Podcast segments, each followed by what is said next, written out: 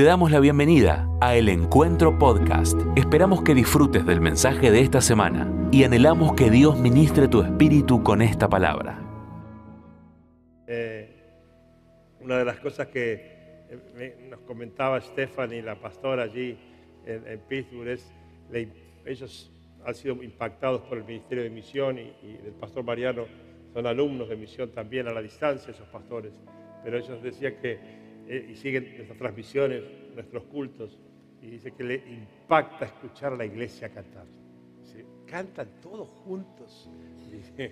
Eh, porque eh, la tarea de ellos es muy difícil. Las iglesias hispanas en Estados Unidos son, son iglesias de personas que vienen de distintos países sin arraigo, en la búsqueda de una salida económica, así que es muy difícil trabajar en ese ámbito. ¿no? Y a ellos le, impacta lo que pasa entre nosotros. Así que agradezco a estos amados hermanos, creo que Dios tiene algo especial para ellos ahí, creo que esa iglesia va a ser de mucha influencia en ese lugar y bendigo el privilegio de poder sembrar ahí. Y, espero que podamos seguir siéndole de bendición de todas las maneras posibles. Bueno, muy bien.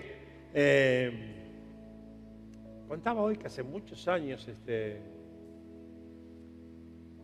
estaba lleno los autos de calcomanías que decían sonríe, Dios te ama. Y yo tengo que confesar que a mí me daba bronca. Porque decía, cualquier sátrapa se pone esa calcomanía y se cree que, es bueno, ¿no? Como si eso fuera atributo solamente para los cristianos. Pero de eso quiero hablarles esta, esta tarde. De una, tal vez una carga fuerte, pero de la buena que Dios pone en mí como pastor de esta iglesia sobre, sobre por qué eh, siento tan bendecido si el diablo sigue robándonos la sonrisa, sigue apropiándose del gozo que, que Dios sembró en nuestro corazón el día que nos salvó. Y yo siempre digo lo mismo, ¿no? La vida cristiana no entiendo Ahora lo digo al revés, no entiendo una vida cristiana amargada. Y eso no significa que, no esté pensando en días difíciles. Eh, todos los hemos tenido. Yo he tenido días muy difíciles en mi vida. Y, eh, a veces este, más difíciles por el lugar que uno ocupa, donde no puede revelar todas las cosas que a uno le pasan, ¿no? a todo el mundo abiertamente. Eh, los pastores me entienden, ¿no? Cuántas veces nos daría ganas de, gritar nuestros dramas, este, y, no podemos o no debemos, mejor dicho, porque somos privilegiados. Yo siempre digo que jamás yo me lo he permitido ni se lo permito a, mi equipo de pastores eh, usar esa plataforma para dar lástima, porque nada que pueda pasarnos en la vida se nos compara con el privilegio de ser usados por Dios para transformar gente, para dar palabra que no es nuestra y que vidas sean cambiadas. Pero eso no quiere decir que no tengamos días duros, algunas veces durísimos, eh, y, de reprimir lágrimas y guardarlas para lo secreto. Pero así todo, o sea, teniendo conciencia de eso para que nadie se crea que yo soy un extraterrestre, no entiendo la vida amargada si hemos conocido a Cristo. No entiendo, o mejor dicho, entiendo, pero, pero no estoy dispuesto a aceptar y resignar el hecho de que eh, cualquier circunstancia o, cualquier estrategia del diablo pueda ganarle el privilegio de saberme una persona bendecida. Eh, alguna vez enseñaba hace muchas décadas atrás de que Dios no habla con víctimas. Eh, ¿Por qué? Porque una de las estrategias del diablo es que nos victimicemos. Al diablo le encanta cuando nos victimizamos y si, hay una razón real para ser víctima, mucho más nos alienta, entre comillas, el aliento diciendo, está justificada tu victimización por, lo que te pasa. Pero es una estrategia del diablo. Y te explico por qué. Nunca Dios te podrá ver como una víctima luego de haber entregado su vida en una cruz por vos. Si Él no se victimizó siendo igual a Dios y tomando condición de hombre y pagando el precio de tus pecados y los míos, Jamás, perdón, jamás Dios te podrá ver como una víctima. Dios te va a ver siempre como una bendita. Dios te va a ver siempre como un bendito, aunque estés pasando por el valle de sombra de muerte, porque no temerás mal alguno, porque Él está contigo. Entonces, de eso quiero hablarles. Y decía que no, no, no, soy de los que pierde mucho tiempo en ponerle títulos impactantes a los mensajes, no, pierdo tiempo con eso, no, no estoy interesado en atraer a la gente con mis títulos, sino con el contenido de lo que Dios me da. Eh, así que le copié a un amigo mío que tiene una iglesia, es uno de los predicadores del Congreso, la iglesia de él se llama Una Vida Mejor. Así que yo me acordé de, de la iglesia de Rafael y le puse Una Vida Mejor ahora. Ese es el título del mensaje. ¿Todo bien? Gracias por quedarte. Están de retiro con, el, con todo el internado, con el retiro anual que tienen de misión con el pastor Mariano hasta el martes pero lo hemos secuestrado a... a ¿Cuándo va? ¿Esta noche o mañana? Ahora. De acá te vas. Gracias, Agus, por bendecirnos. Y, y entonces quiero hablarle de esto, ¿no? Porque la vida cristiana es una vida feliz, o debe ser una vida feliz. No hay manera de experimentar la vida cristiana infelizmente. No debería pasar. Yo sé que pasa, pero no debería pasar. Y esta tarde intento, con la ayuda de Dios, y si acaso Él me da gracia poder ayudarte, darte elementos concretos para que puedas combatir esos espíritus que te quieren robar el gozo o que te lo han robado. Eh, porque esta iglesia, como decía antes, es una iglesia que ha recibido gracia de Dios, es una iglesia que tiene mucha revelación, mucha impartición del Espíritu Santo, eh, mucha administración. y entonces yo me peleo con el diablo cuando veo que a pesar de todo eso Él logra quitarle el gozo a, personas que no viven felizmente la vida cristiana que Dios le dio y realmente me enojo con Él y presento batalla. Sabemos que muchas veces se nos complica la vida porque buscamos ser felices de manera equivocada, aún siendo cristianos. Pero esa complicación es humana porque Dios no es complicado, ¿no? Eh, el precio que pagó esa sangre derramada en la cruz del Calvario por vos y por mí, eh, es una evidencia clara, una muestra concreta de que no hay manera de que eso no sea suficiente, eso no alcance para, para darte alegría de haberte sido escogida o escogido por Dios para que te perdone los pecados, para que me perdone los pecados y para que me dé la oportunidad de vivir una vida feliz. Eh, Dios en la cruz, entre los planes que, que desarrolló y que llevó a cabo, está el hecho de que tengamos una vida alegre y feliz, con días difíciles, con circunstancias, con más sonrisa o menos sonrisa, con o sin lágrimas, pero llenos del gozo del Espíritu, porque cada mañana Él renueva su misericordia en nuestra vida. Cada mañana a mí me alegra el saber que cuando abro los ojos Dios dijo, te regalé otro día. Y mi primera oración es gracias por el día y la salud. Mi primera oración es esa es, automática. Cada mañana de mis días, cuando abro los ojos, antes de levantarme en la cama, abrir los ojos y digo eso, para que Dios sepa que yo no soy olvidadizo. Y cuando yo vivo alegre y feliz, eh, perdón, cuando no vivo alegre y feliz, cuando algo me quita esa alegría o ese gozo, no hay mucho para para romperse la cabeza. Hay solamente dos opciones, dos razones, eh, y no más que ellas, ¿no? Seguramente puede ser que no estoy entendiendo el plan de Dios para mi vida y estoy buscando erróneamente cómo ser feliz. O de lo contrario, el diablo verdaderamente está empecinado en desviar mi camino de gloria que Dios preparó para mí. Eh, y yo generalmente he, tenido tendencia más de sacarle fama al diablo, porque a veces lo hacemos más famoso de lo que es y le echamos más culpa a los que tienen, nos conviene echarle siempre la culpa al diablo y no asumir responsabilidades, pero eso no, quita de que es verdad que más de una vez hay vidas que son, así como Dios elige vidas para bendecirlas de manera especial, el diablo a veces elige vidas para maltratarlas, ¿no? para atacarlas constantemente, eso también es real. Entonces, entre las dos opciones, eh, si el problema sos vos, como cuando soy yo el problema, no hay mucho para pensar, hay que tomar las decisiones que te devuelven el gozo de la salvación, como decía David en el Salmo 51, ¿no? Devuélveme el gozo de la salvación y espíritu noble me contemple. Me, contemple. Entonces, eh, si, es, si es tuyo el problema, el error, tenés que tomar decisiones firmes.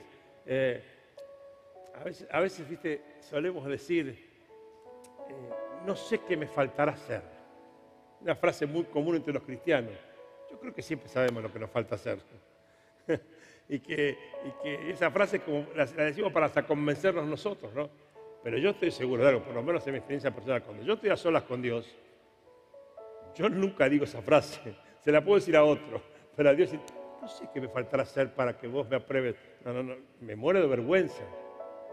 Porque cuando estoy a solas con Dios, el Espíritu Santo es como un escáner que me revela mis errores y mis cambios. Y a veces los cambios que tengo que producir no es porque esté en pecado, que obviamente si estoy en pecado no hay mucho para pensar, hay que, hay, renunciar al pecado rápidamente, pero muchas veces son cosas que por ahí no son pecado, pero que son trabas, son cuestiones humanas, no pecado, pero que son trabas para lo, espiritual que Dios quiere hacer en mí y a través mío. Ayer le conversaba, a Gus que, esto, aplica mucho para los líderes. Yo le decía, hay, personas que no dan la medida porque no son capaces de renunciar a cuestiones de su personalidad que no son pecado, pero que son las cosas que Dios quiere cambiar para derramar algo nuevo de Dios. Yo le contaba en mi experiencia personal, yo he cambiado muchas cosas que no, no eran pecado. Los pecados sí los he cambiado, pero otras cosas que no eran pecado y me animé a cambiarlos para ver si era verdad que Dios podía añadirme algo nuevo. Y cuando vos lo haces, cuando haces algo que no es obligatorio, pero lo haces para ver si, si recibís una gracia nueva de Dios y la recibís, no paras más. No te importa cuán, leve sea. Decís, hay algo más de Dios, yo, yo, yo, voy a cambiar, yo voy a mejorar esto, aunque no sea pecado, aunque no sea nada grave. Pero voy a, voy a revisar con una lupa mucho más aguda, porque no me quiero perder nada de lo que Dios tenga para mí, ¿no? Pero en la segunda opción tal vez no sea toda tu culpa o mi culpa, y es posible que el enemigo te tenga en la mira hace rato. Y de eso quiero ocuparme esta tarde para ayudarte. De eso quiero meterme en esta pelea esta mañana, una guerra espiritual acá impresionante. Y Estoy con todas las fuerzas renovadas para volver a liberar una batalla esta tarde en el nombre de Jesús y que el diablo tenga que soltar lo que esté tomando como posesión y que no le pertenece porque vos le perteneces a Dios y Él va a soltar lo que no le pertenece. Alguien diga amén a eso. Y si no dice amén, te mato porque se trata de vos y no de mí. ¿eh? No, no, en serio, iglesia. Ponete las pilas, despertate porque yo voy a pelear por vos. ¿eh? ¿Me entendiste? Estoy enojado. ¿eh? pero no con vos, tranquilo. Vamos a hablar un poco del diablo. Juan 10:10. 10. La Biblia habla de ese tipo. Ese tipo es un tipo para respetar. Y mira si hay que respetar lo que un Dios omnipotente, todopoderoso, invencible, lo tituló su enemigo. Para lograr ese estatus de enemigo de Dios no sos un pichi. A veces yo, miren, a veces voy voy haciendo zapping ahí, a veces en las radios, en las FM, en el, auto, y me encuentro con una radio cristiana que oro para que ningún no cristiano la, escuche, ¿no? Y veo que diablo tonto, inútil, inservible, yo digo, es otro diablo, no es el que yo tengo en mi vida. El mío no tiene ni de inútil, ni de tonto, inservible, me vuelve loco. Y yo saco toda mi artillería de conocimiento de 40 años de ministerio y sin embargo me pelea fuerte. Digo, este debe ser otro, enemigo, tienen estos tipos, qué bendición, ¿no? Eh, ¿Hay problema, Esteban? Bueno, voy a decirme, si no cambio la vincha. El ladrón, así los llama Dios, no viene más que a robar, matar y destruir. Yo he venido para que tengan vida y la tengan en abundancia. Tres acciones concretas que Jesús, porque está hablando Él, eh, le da como cualidades negativas al diablo, ¿no? Robar, matar y destruir. Y empiezo al revés, destrucción, porque todo, todo lo, a ver, todos los conceptos de Dios, todos los valores de Dios son una edificación, por eso habla de el que edifica la casa sobre la roca, cuando Jesús enseña eso, es una estructura sólida para resistir tempestades, eh, temporales, lluvias, terremotos, lo que sea. Entonces, de ahí viene esta definición, ¿no? Que, lo que el, el objetivo del diablo es destruir lo que Jesús edifica. Por eso, si ustedes abren un poquito la cabeza al entendimiento y revisan la estrategia del espíritu de este tiempo, de la sociedad, es de destrucción sistemática de lo que Dios edifica.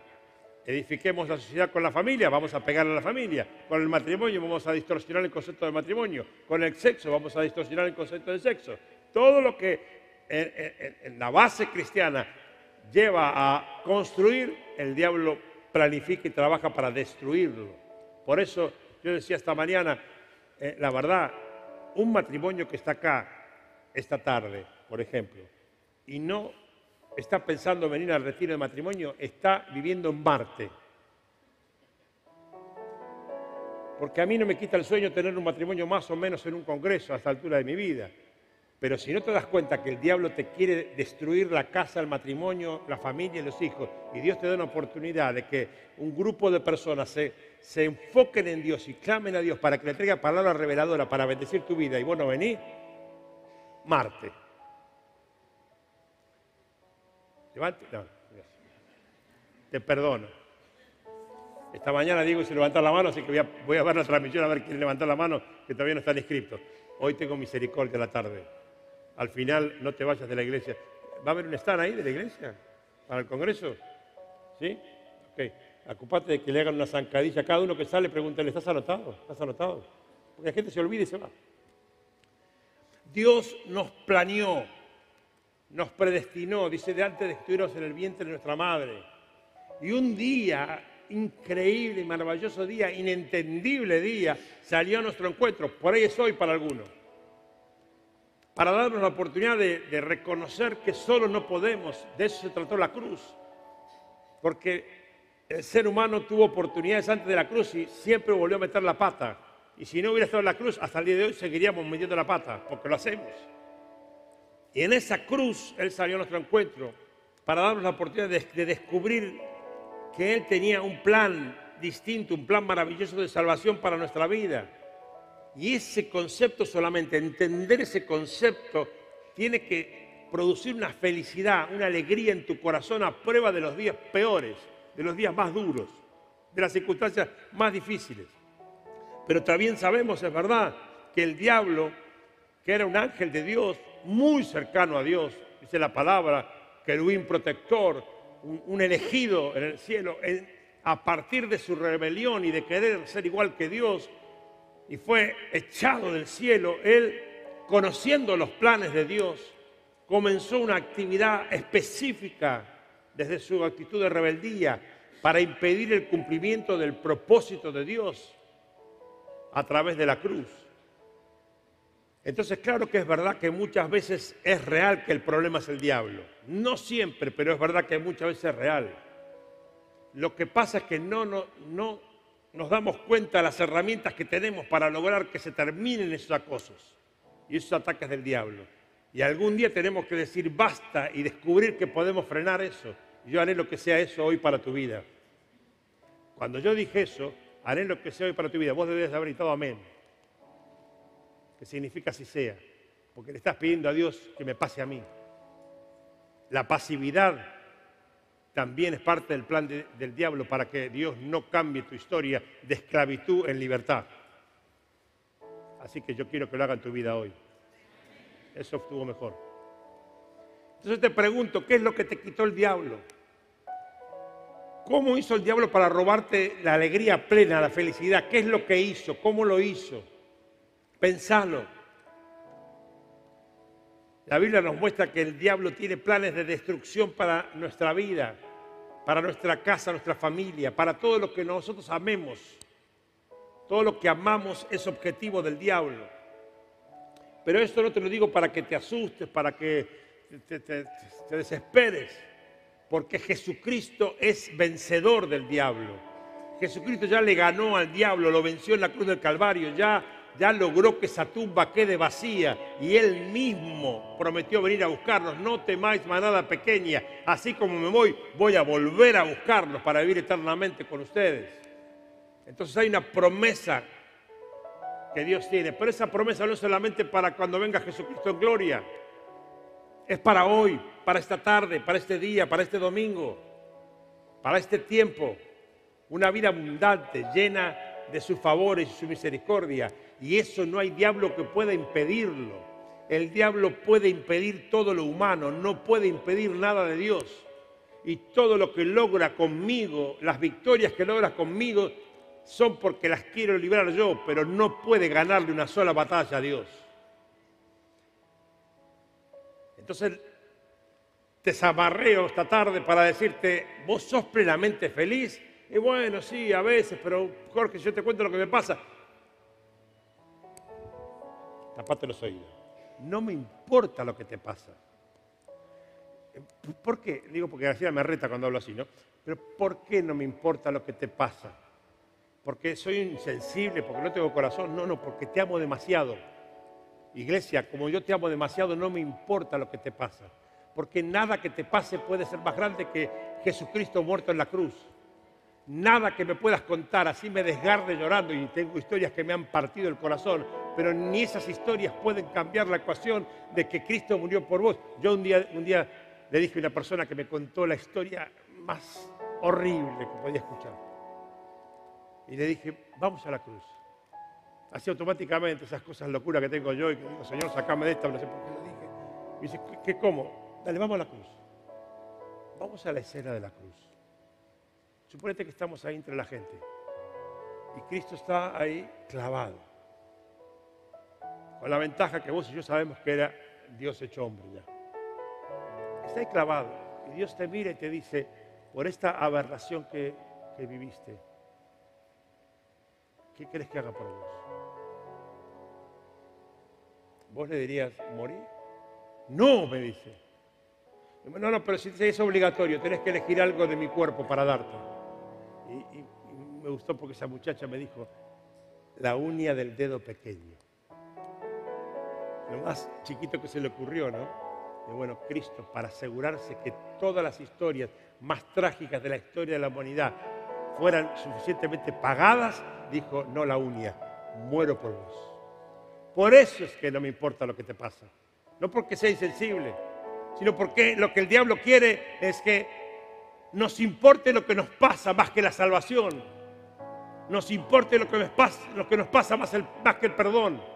Porque sabe que si entendemos el milagro de la cruz, no va a poder seguir acosándonos, no va a poder seguir siendo efectivo con su maldición va a tener que decir a su espíritu, a su demonio, che, andate a buscar otro porque este se avivó.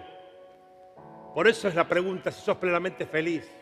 Y si no lo sos totalmente, yo quiero decirte hoy que Dios tiene una vida mejor ahora para darte, no mañana. Esto no es la dieta. Mañana empezamos la dieta. Oren por nosotros. Porque nos matamos acá y cuando viajamos nos llenan de bendición. Me llenan la panza de bendición a mí. Yo lo lleno de bendición espiritual y me llevan el estómago de bendición para honrarnos, ¿no? Y es un problema. Pero esto no es una dieta. El lunes empiezo. Esto es ahora, ya, hoy. Ahora está el Espíritu Santo. Yo oré y le pedí que lo haga ahora. Y lo va a hacer ahora en aquellos que lo crean. ¿Quién lo cree en este lugar? Aleluya. Dice la Biblia que el diablo anda como león rugiente buscando a quien devorar. pero dice que tiene un problema. Pasa de león rugiente a cobarde huyendo. Escucha esto. Dice, anda como un león rugiente buscando a quien devorar, pero si te avivás va a huir como un cobarde, porque dice que anda como un león rugiente buscando a quien devorar, pero si le resistimos firmes en la fe, ¿qué pasa? Huirá no que se frena, que cambia, diga, sale corriendo. Porque te reitero, Él puede contra mí, no puede contra Dios. Entonces cuando se encuentra conmigo y yo me presento a la batalla con mi humanidad, por más inteligente y experto que sea, me come crudo. Pero cuando se encuentra con la fe en lo imposible, cuando te animas a creer, aunque sea como un grano de mostaza, dice, rajemos de acá. Apareció el jefe. No apareció el, estuche, apareció el dueño del estuche. Y dice que ahí se convierte de león en cobarde y huye de nuestras vidas. Anotate por ahí, el poder de la fe ahuyenta al diablo. El poder de la fe ahuyenta al diablo. De eso se trata la guerra espiritual. Pero gloria a Dios, ya conocemos el final de esta guerra. Cristo venció y va a volver a vencer, aleluya. Quiero dejarte textos esta tarde y quiero que te los anotes, busca el celular o una lapicera, porque textos generales y textos particulares quiero quedar, darte para que en el día concreto, donde vos veas que te están robando el gozo, la alegría, donde veas que tus dientes están escondidos, mostrarle los dientes al del lado, ¿eh? Si los tenés limpios, ¿no? Si no, disimular. Claro, che. Si estás feliz, recordáselo a tu cara, por favor. Para que vos puedas tenerlos con vos en el bolsillo de la dama, en la cartera del caballero, no al revés, ¿no? El bolsillo del caballero, la cartera, yo soy vendedor ambulante, me muero de hambre, ¿no? Pero tenerlos a mano, la ladera. ¿Quién tiene algún imán de delivery en la casa? Pone entre la pizza y las empanadas, pone esto que te voy a decir hoy.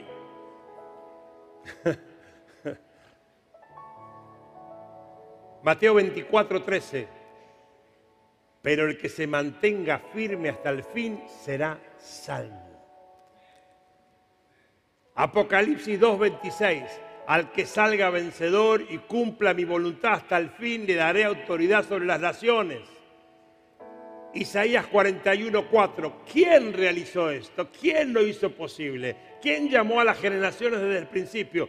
Yo, el Señor, soy el primero y seré el mismo hasta el fin. Eso incluye hoy. Primera Pedro 5:4. Miren Pedro enseñando a su discípulo. Así cuando aparezca el pastor supremo, ustedes recibirán la inmarcesible corona de gloria. Aleluya. Entonces vuelvo a preguntarte, ¿qué te quitó el enemigo? ¿Cómo te quitó el gozo? ¿Cómo te quitó la alegría?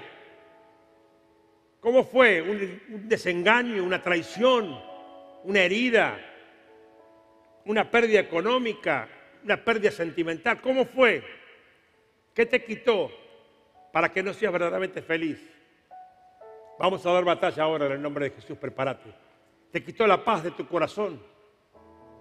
Estás acá y tenés un rato de paz, pero termina el culto y otra vez vuelve la revolución. O estás acá mismo y escuchás con los oídos, pero tu corazón está inquieto, está, está nervioso. Juan 16, 33. Jesús diciendo, va a haber días difíciles, muchachos. Va a haber días tristes, va a haber días de dolor, va a haber días de incomprensión, pero tengo una noticia para darles. En mí tendrán paz. Y no la que el mundo da para un rato, sino la que sobrepasa todo entendimiento, la que no se, ¿sabe qué quiere decir? La que no se puede entender. Que vos podés estar derramando lágrimas en un día del peor dolor, pero hay paz en tu corazón, en la convicción de que Dios tiene el control. Y más temprano que tarde Él va a obrar en favor de sus hijos, porque lo ha prometido. Entonces el diablo no logra quitarte la paz. Te pega unos sacudones, pero vos rápidamente reaccionás y miras tu corazón y sentís la paz del que te compró. Y el diablo tiene que buscar otra caja. Esa caja no le sirve. Entonces la pregunta es, ¿dónde buscas encontrar la paz? ¿En un, en un, buen negocio, en un buen resultado, en una cosa que te salió bien? Claro, sí, y a mí también. Hago algo bueno y digo, qué bueno. Ah, terminé con este tema, qué paz, se terminó este problema. Pero al rato viene otro problema nuevo. Son paz de a ratitos. Pero solo Él puede darte una paz que llene tu corazón y soporte cualquier embate del diablo. Hoy contaba una vieja historia que, escuché una predicación hace pila de años, ¿no? Que le dijeron a, dos pintores que pinten la paz de Dios. Y uno pintó un mar muy calmo, como un lago,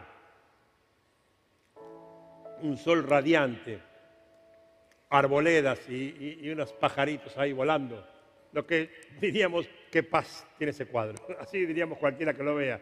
Y el otro pintor pintó una tremenda tormenta, con rayos, relámpagos, nubes, un mar embravecido y una montaña. Y ahí en la roca un hueco y dentro del hueco de la roca un pajarito. Y, el, predicador dijo, ese es el cuadro que representa la paz de Dios. Que puedes estar en la peor tormenta, en la peor circunstancia, con miedo. ¿A quién le da miedo los rayos? Yo no sé si es miedo, pero gustarme no me gusta, te voy a decir, ¿no?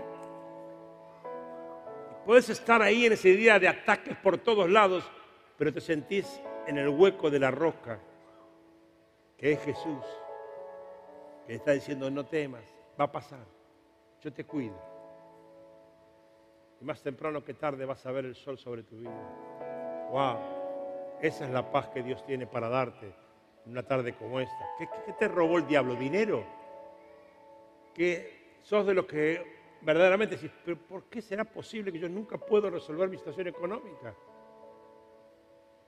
¿Será posible que yo no puedo comprarme una casa o, hasta cosas menores, cambiar el auto, lo que sea? No, te asustes por hablar de los temas económicos así, no tiene nada de malo.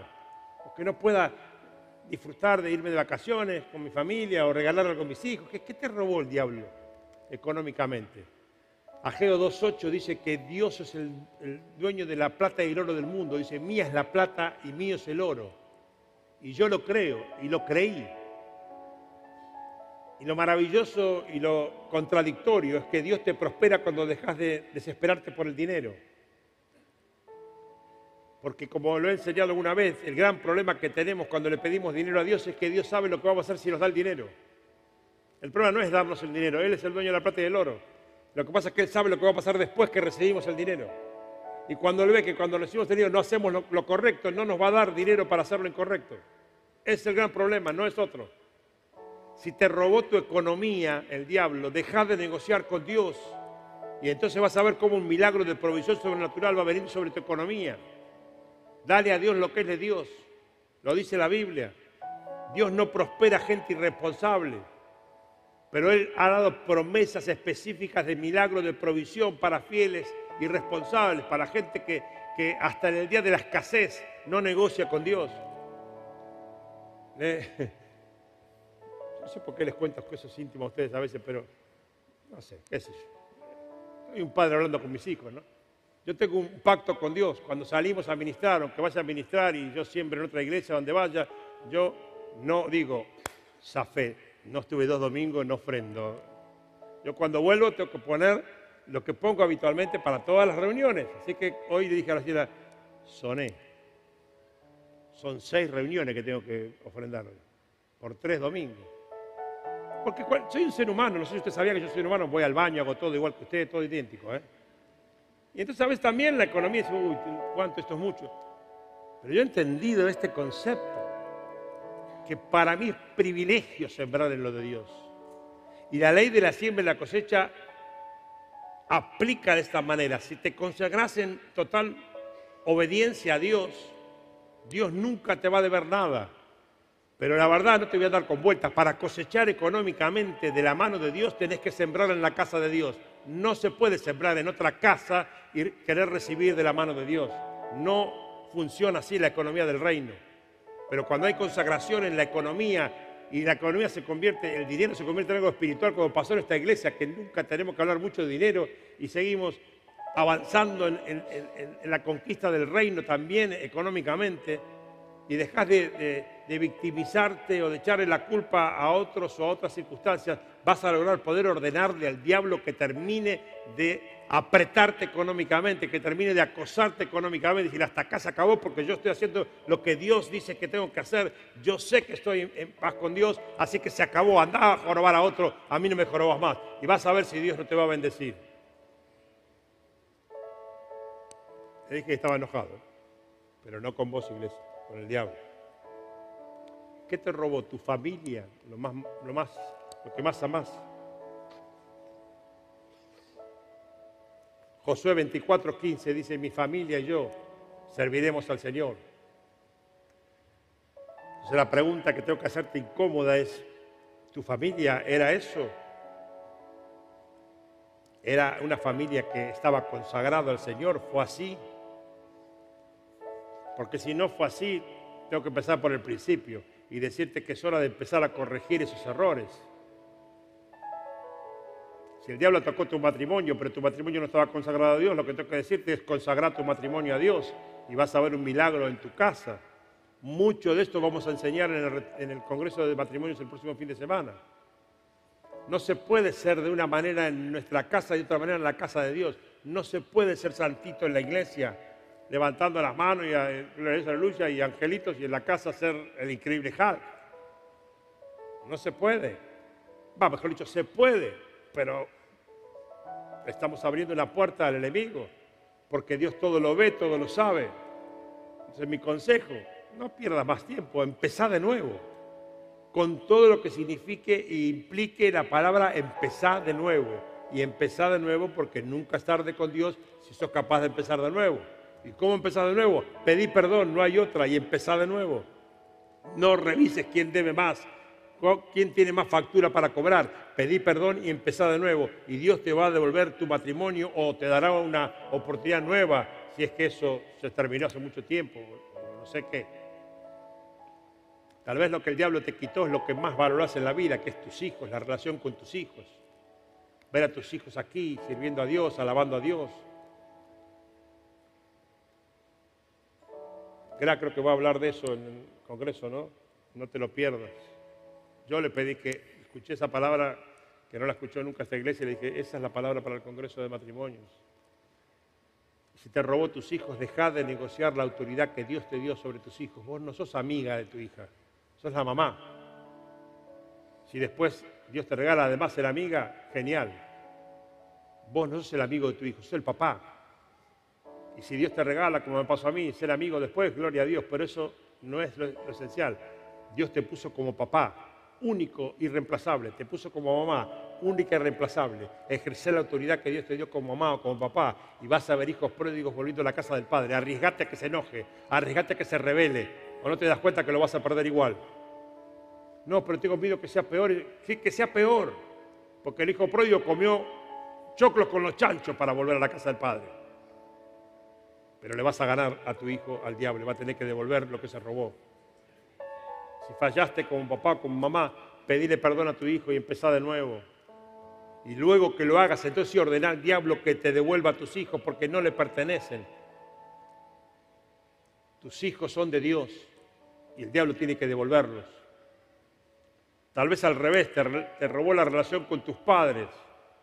Y si estuviéramos charlando, me dice, lo pasa que vos no sabés cómo son mis papás, desastre, desastre, un pésimo modelo, o violentos, o lo que sea que se te ocurra que me puedas decir. Y yo te voy a contestar siempre lo mismo. Pero dice Dios, que honres a tu padre y a tu madre para que tus días sean felices sobre la tierra. Y no dice si son buenos o malos. Dice honrarlos, bendecinos, llenarlos del amor de Dios y tus días van a ser felices sobre la tierra. Éxodo 20:12. Y si encima no se lo merecen, wow, mayor recompensa vas a tener de Dios, porque Dios es justo, nunca falla, nunca debe. Y si te ve haciendo un acto de amor inmerecido por tu papá o tu mamá, más te va a premiar y más feliz será tu vida. Por ahí perdiste amigos por seguir a Cristo. ¿Querés que te cuente? Tengo una lista de amigos que perdí. Y algunos me dolieron y mucho en su momento. Mucho. Mucho. Y, sentirse un bicho raro hace 40 años no era como ahora. Era mucho más difícil tomar esta decisión. Ser evangélico era meterse en una secta desconocida que te lavaban la cabeza y yo era una persona muy popular entre mi ámbito de amistades. Y, de la mañana a la noche, por mi decisión por Cristo, llegar a lugares y ver cómo se cortaban las, charlas, las conversaciones, cómo se cambiaba de tema, no es agradable para nadie. Y gente que amaba, la perdí. Y la amaba, la perdí. Recuerdo un día llorando, literalmente llorando, sentado en una silla, por una gran amistad que, yo amaba entrañablemente y escuché al pastor, vino cuando dicen, pastor, predicaste para mí, lo que dijiste fue para mí. Eso me pasó a mí, pues yo estaba llorando y qué casualidad, ¿no? El pastor tomó Romanos capítulo 14 y dijo, Si vivimos para el Señor, vivimos. Si morimos para el Señor, morimos. Sea que vivamos o muramos, somos del Señor. No somos de las amistades. Se acabó. Me pasó. Pero con el correr de los años, debo reconocer que Dios seguramente me libró de muchas cosas que no me hubieran llevado a donde me trajeron hoy. Y además me regaló ser amigo de Él. ¿Qué te pasa? Si tengo que elegir, no te quiero ofender, ¿no? Pero él dijo, no lo llamaré más siervo, lo llamaré amigo. Wow. Aquí yo tengo amigos acá de muchos años, pero no compiten, te aviso, Gustavo, no competí, Diego, no competí con, con el Señor. Juan 15, 15. Ahora los llamaré amigos. Cuando alguna de estas cosas no sucede, por ahí vos podés agregar alguna más que te robó el diablo que yo no mencioné. Con el correr del tiempo, hay una estrategia que quiero enseñarte rápidamente. Hay un espíritu, un demonio que el diablo manda para atacar una hija, una hija o un hijo de Dios con una, eh, una circunstancia específica como algunas de las que te relaté, por ejemplo, plata o familia, hijos, padre, esposo, esposa, cosas así. O salud, es otra que también puede ser. Eh, y es una estrategia concreta. Él manda, che, demonio, anda a lo de Pepe y pegale por este lado. Cuando no hacemos lo que tenemos que hacer para resistir, para, cuando no usamos las herramientas que Dios nos da para resistir ese ataque, el estratega este fenomenal que tenemos de enemigo dice, ok, ya está, ganada la primera batalla, vamos por la segunda. ¿Cuál es la segunda? Tenemos que afirmar esta victoria. ¿Cómo la afirmamos? vení, cambiamos de espíritu, ahora va un espíritu de resignación. Entonces la persona comienza a aceptar la derrota. Comienza a aceptar que tal vez, bueno, sea así, que Dios lo permitió. Empezamos a meter en la boca de Dios cosas que Dios no jamás diría, sino que además las aborrece. Es muy común, voy a dar un ejemplo para que entiendan, cuando papás se, una hija se aparta de Dios y, por ahí se enamora de, una, persona que no es la persona que eligió Dios, pero al rato los padres, porque son impotentes y por el amor que tenemos por los hijos, me bueno, pero capaz, quién sabe, por ahí era este, ¿no? Eh, por ahí se convierte y se convierte. Sí, puede pasar, pero Dios no opera normalmente de esa manera. No es así como funciona el plan de Dios. Entonces, el diablo manda un segundo espíritu, que es el espíritu de resignación. Y quiero decirte algo, no aceptes esa mentira del diablo. Dios nos hizo cabeza y no cola. Dios no te, no te escogió para ser mediocre, para ser resignada, resignado. Te llamó y te escogió para ser bendita y bendito. A veces vamos tapando nuestra frustración, nuestra resignación con momentos de bendición. Pero no te confundas, no es de momento en momento, no es de evento en evento, no es de domingo en domingo, no es de culto en culto, es de gloria en gloria. Esa es la vida abundante que Dios preparó para nosotros. De gloria en gloria. Entonces algún día, yo haré lo que sea esta tarde, algún día sos vos, no es el diablo, Dios, sos vos la, la, que tenés que decir lo que tenés que decir. Basta, hasta acá, se acabó. Hasta acá llegó esto no voy a perder el gozo, la alegría que Dios compró para mí en la cruz. Yo he venido preparado espiritualmente para que hoy sea el día que dejes de vivir en esa burbuja de engaños y puedas convertir hoy tu vida en una vida mejor, ya, ahora. Decía esta mañana y lo reitero ahora porque tengo una convicción, si tuviera que impartir y levantar acá, pedirle a Dios que derrame gracia sobre mi vida en la impartición para levantar un espíritu acá de Dios para tu vida, yo levantaría un espíritu de restitución, ordenando al diablo que devuelva lo que te robó. Y levante un espíritu de restitución en el nombre de Jesús, para que el diablo tenga que soltar lo que te ha sacado. Hay una vida mejor para vos ahora y tenés que alcanzarla. Empezá a vivirla ahora. No esperes la eternidad Hoy es el entrenamiento para la eternidad. Pero tenés que buscarlo a Dios con desesperación, con todas tus fuerzas, hasta enojándote, con rabia si hace falta, por haberte resignado, por haber aceptado una mediocridad que no era el plan de Dios para tu vida. Y recuperar o construir, si nunca la tuviste, una pasión por Él. Y, asumir los riesgos que implica vivir por fe y creer en lo que no se ve. Y, y cuando estés firme en la fe, como dice la palabra, resistir firmes en la fe, entonces cobra autoridad en el nombre de Jesús y ordenale que huya de tu vida. Yo antes, cuando me convertí, yo decía, Dios, sacámelo, sacámelo, sacámelo. Yo, no, yo, no, yo creía que Dios no me contestaba, Dios me decía, no, sacalo vos. Y que el día que escuché que Dios me decía, sacalo vos, ¿cómo lo voy a sacar yo? ¿Yo quién soy? Yo te dije cómo lo sacás. Pero claro, después agarré, hice una lista de las cosas que tenía que cambiar para tener la autoridad para poder sacarlo. No era nada fácil, me llevó mucho tiempo, pero cuando taché la última palabra de la lista, no te cuento. Otro que Carlito Anacondia.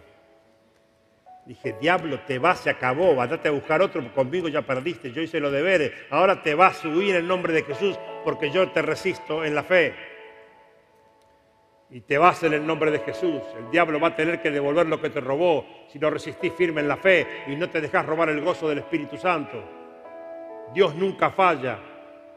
Y si no te funcionó hasta ahora es porque no lo habrás hecho bien, pero hacelo bien hoy. La mayoría de los problemas que no hemos resuelto en nuestra vida son fruto de nuestra falta de fe y de obediencia. No le des más vuelta a la cosa. Solo se trata de fe y de obediencia, porque en la obediencia está la bendición. Y cuando eso pasa, el diablo tiene que devolver lo que le roba a los hijos de Dios. Cuando los hijos de Dios están en obediencia a Dios, se le acaba el poder sobre los hijos de Dios.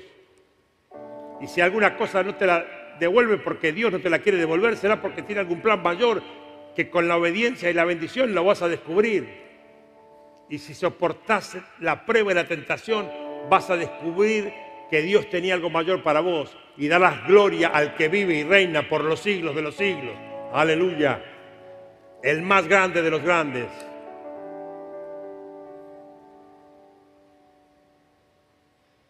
Quisiera tratar de redondear lo que te estoy hablando. Uf, mal con el tiempo. Primera Samuel, capítulo 30. Del 1 al 8, primero. Este pasaje yo siempre lo busco periódicamente cuando estoy en medio de batallas contra el diablo cuando tengo que resistirlo en la fe para que huya de mi vida. Este es un texto que me ha ayudado, por eso te lo regalo esta tarde. Porque conocemos al rey David como el gran rey, el que tenía el corazón conforme al corazón de Dios, el exitoso, el triunfador. El que metió la pata pero se arrepintió y Dios lo llenó de gloria. Pero mira este perfil de David. Cuando David y sus hombres vinieron a Ciclac al tercer día, los de Amalek habían invadido el Negev y a Ciclac, y habían asolado a Ciclac y le habían prendido fuego, y se habían llevado cautivas a las mujeres y a todos los que estaban allí, desde el menor hasta el mayor, pero a nadie habían dado muerte, sino se los habían llevado al seguir su camino. Un alto ahí, porque muchas veces aceptamos batallas perdidas cuando tenemos un Dios que nunca se rinde. Grabate esto, Dios nunca se rinde. No sé si los más memoriosos se acuerdan alguna vez que usé el título en la película por un mensaje que era retroceder nunca, rendirse jamás. ¿Te acordás? Eh, porque ese es el Dios que tenemos. Él no retrocede, no se rinde. Yo soy el cobarde, Él no lo es.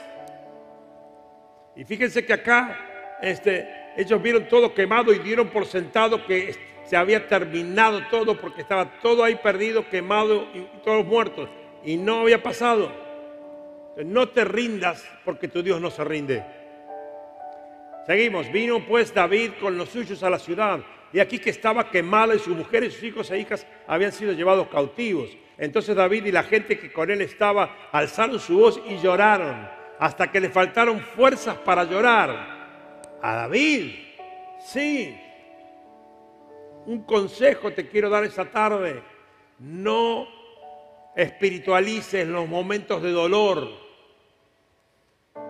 Sí sé espiritual en los momentos de dolor. ¿Cuál es la diferencia? No hay que disimular, no hay que espiritualizar. Si yo choco con el auto, no digo gloria a Dios que choqué. Perdón si te se te cae un ídolo, no digo eso. No hay que espiritualizar los momentos de dolor y de tristeza. Hay que vivirlos. Dios sabe de nuestras debilidades, pero no perdiendo la espiritualidad, no perdiendo la fe y la convicción de que Dios te sacará de ese momento, de que Dios está con vos para sacarte, para consolarte, para resistir, para lo que sea. Yo soy un hombre espiritual que piso la tierra, porque eso es lo que Dios me enseñó a mí. Y acá lo vemos.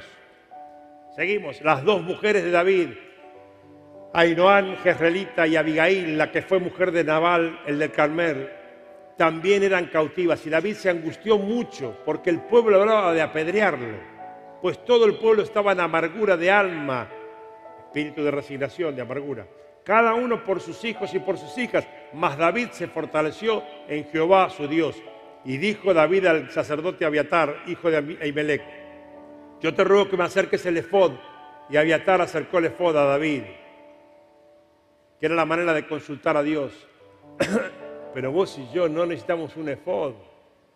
Tenemos al Espíritu Santo en nuestro corazón. Tenemos el privilegio de la persona de Dios en nuestro corazón. Iglesia, en los momentos de desesperación, en los momentos de angustia, busquemos a Dios. No busquemos nada más que a Dios. Mira lo que te digo, ni a los pastores busques primero. Primero buscar a Dios. Y luego si, te hace falta buscar a un líder, un pastor. Pero en los momentos de angustia y desesperación nadie te sacará más que Dios de esas circunstancias. Seguimos. Y David consultó a Jehová diciendo, perseguiré a estos moradores merodeadores, los podré alcanzar. Y él le dijo, síguelos, porque ciertamente los alcanzarás y de cierto librarás a los cautivos. Vamos al versículo 18. David pudo recobrar todo lo que los amanecitas se habían robado y también rescató a sus dos esposas. Nada le faltó del botín, ni grande ni pequeño, ni hijo ni hija, ni ninguna otra cosa que les habían quitado. No sé si te acordás de un pastor, un tipo canoso, de pelo blanco. Bueno, un galán maduro el tipo, ¿no? Que te predicó de acá. Que Dios escribe los finales. Deja de aceptar finales que escribió el diablo. Deja de resignarte a finales que escribiste vos con tu falta de fe, porque Dios sigue escribiendo los finales. Hay que descubrir en la fe el final que Dios tiene preparado para tu vida y aunque parezca que es imposible, Dios puede cambiar tu final. Alguien diga amén a eso.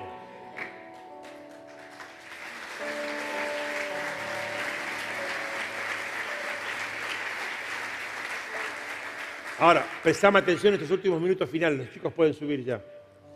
Para alcanzar la vida feliz que Dios preparó para mí ahora, hoy, hay que cobrar autoridad. Hay que cobrar autoridad para ordenarle al diablo que huya como dice la palabra, pero eso se logra como fruto de estar en el centro de la voluntad de Dios y ahí se puede ordenar el fin de la opresión diabólica. Escribite esto, la santidad activa la autoridad.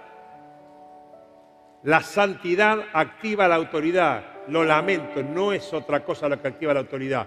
No es hablar en lengua, no es eh, creerse en ungido, no es profetizar. La santidad es la que te da autoridad. ¿Por qué? Porque tu naturaleza es pecadora.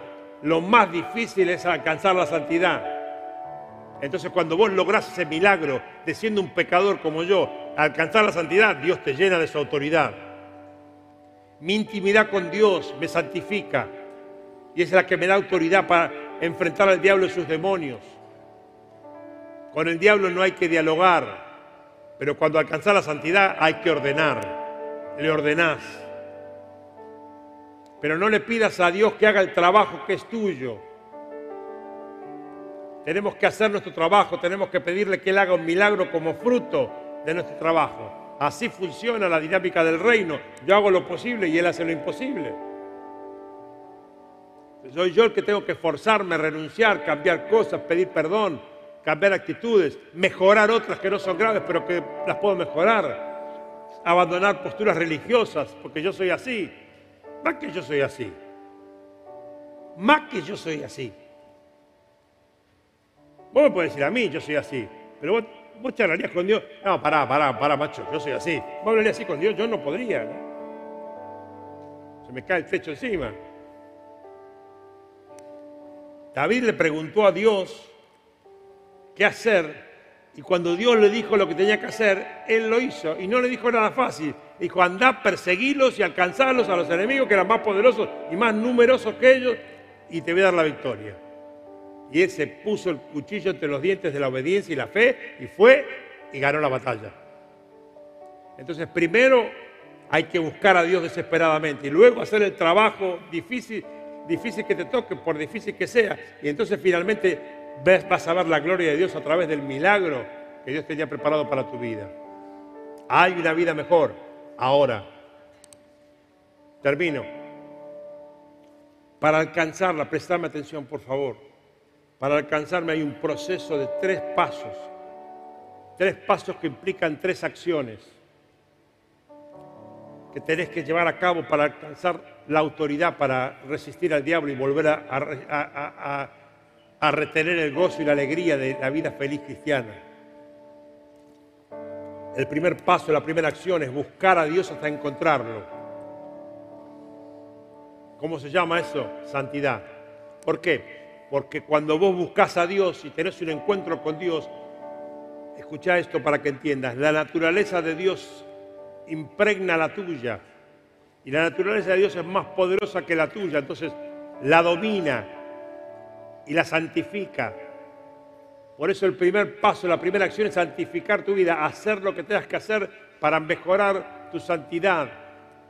Por supuesto, si es pecado, dejar de cometerlo, renunciar, arrepentirse, acciones, cuestiones de tu personalidad, de tu carácter, actitudes, reacciones, todo lo que atente contra la santidad, todo lo que atente contra la naturaleza del Espíritu de Dios que está en vos.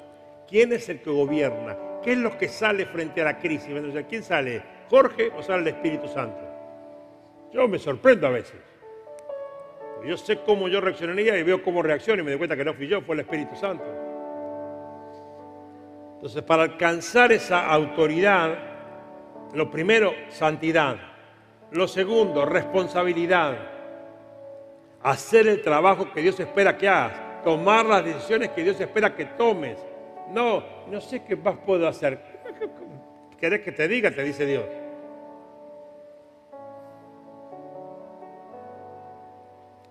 Hay que hacer el trabajo, hay que tomar las decisiones, hay que cambiar lo que haya que cambiar. Y entonces cuando yo logro la santidad y soy responsable de mis actos para cambiarlos, entonces viene el tercer punto que completa la estrategia, que es autoridad con santidad, con responsabilidad, cobra autoridad para ordenar restitución en el nombre de Jesús, para ordenar al diablo que devuelva lo que se robó y para recuperar el gozo y la alegría de que Cristo es mi esperanza de gloria. A veces con una sonrisa así y a veces con lágrimas, pero nada me quita el gozo del Espíritu. No te conformes con una vida mediocre. Dios no salvó a vidas para hacerlas mediocres. Jesús murió por vos y por mí, para que seamos para que seamos, dice la palabra, reyes y sacerdotes, príncipes de Dios, princesas de Dios y no sobrevivientes, no zafar. Dios no está para que zafemos, Dios está para que reinemos. Hay una vida mejor ahora y puede empezar hoy. Pagar los precios que Dios te pide que pagues y luego echas al diablo de tu vida en el nombre de Jesús y ese va a ser un cobarde huyendo y vos vas a ser la misma débil que eras antes ¿Cómo puedo yo hacerlo? Es que no sos vos, es el Espíritu de Dios en vos y a través tuyo. Porque vos dejás el gobierno de tu humanidad y pasar al gobierno del Espíritu. Y ahí el demonio dice, hoy sonamos, porque no está hablando ella por ella, está hablando ella por el Espíritu de Dios que está en ella. Y entonces vas a ver si no va a salir corriendo, por más débil que te, que te creas. Cerra tus ojos un momento ahí, mira tu cabeza, tomate un tiempo a solas con Dios. Yo, voy a estar orando y voy a estar impartiendo una fe a prueba de todas circunstancias. Y lo que tengo te doy esta tarde en el nombre de Jesús Iglesia, pero, pero quiero decirte algo. No ha sido un mensaje cariñoso el de esta tarde. Yo podría haberte predicado un arrorró mi niño, porque digas qué dulce que es el pastor. Pero sabes que este papá espiritual te ama porque sos lo más precioso de Dios. Y por eso te amo. Yo te amo, iglesia, porque Dios te ama. Tanto, tanto como para dar la vida por vos y por mí. Y entonces el mensaje de esta tarde que es, yo sé que es fuerte, yo sé que es duro, es fruto de un enojo que tengo contra el que te perturba la vida, contra el que te ataca, contra el que quiere destruir tu casa, tu matrimonio, tus hijos. Estoy enojado con él. Y esta tarde presento batalla para, para que te suelte en el nombre de Jesús. Pero mi fe no alcanza, mi fe te ayuda, mi prédica te ayuda. Pero hace falta que vos lo creas y cobres la autoridad para que descubras lo que Dios tenía planeado para tu vida. Dios no solamente puede hacerlo, Dios quiere hacerlo. Lo más maravilloso de buscar a Dios es que dice la palabra que Él quiere dejarse encontrar a, los que lo buscan de todo corazón. Él se dejará encontrar. Wow. Esta tarde puede ser una tarde bisagra para tu vida, para tu vida, para tu matrimonio. Hay que tomar decisiones firmes, responsables. Buscar esa santidad que no hemos logrado. Alcanzar esa responsabilidad que Dios espera de mí. Y luego sí cobrar estudiar el nombre de Jesús y te vas de mi casa, te vas de mi vida, te vas de mi matrimonio, te vas de mis hijos. Y vas a ver cómo ese pseudo león mentiroso se convierte en un cobarde que huye de tu vida en el nombre de Jesús. Me vengo hasta acá caminando porque es como si te pudiera decir, eh, dale, dale que es verdad, dale que se puede, dale que, Dios lo hizo conmigo y lo, hizo con miles de personas que he visto hacerlo. En tantos años de caminar la vida cristiana, lo he visto hacer en tanta gente que no se la creía, que decía, no, no, no yo, no voy a poder. Pero el papá del endemoniado, cuando estaba ahí con Jesús, y llegó Jesús y le dijo, ¿qué pasó? El pibe estaba tirado en el piso, revolcándose en el barro y salía espuma de la boca. Le dice, ¿qué pasó? No, no, no, es mi hijo. Mi hijo que tiene un demonio, que lo perturba desde chiquito, que lo tira al piso, lo revuelca lo intentó matar varias veces y, lo traje acá a tus discípulos para que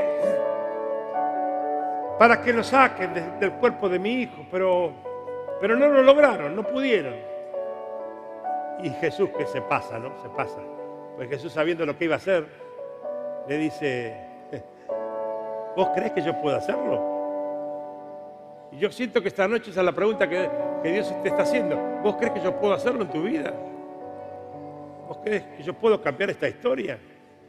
Y cuando le preguntó al papá, a mí me impacta la respuesta del papá, es una respuesta tan humana, es la que hubiera dado yo.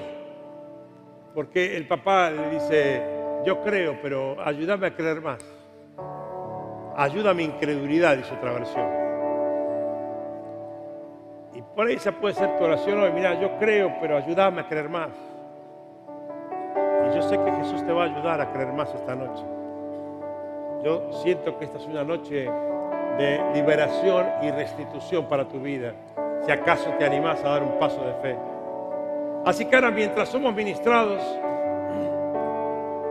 decirle a Dios las decisiones que estás tomando, decir los pasos que estás dando en busca de la santidad y de la responsabilidad para alcanzar la autoridad que necesitas para echar al diablo de una vez por todas de ese área de tu vida.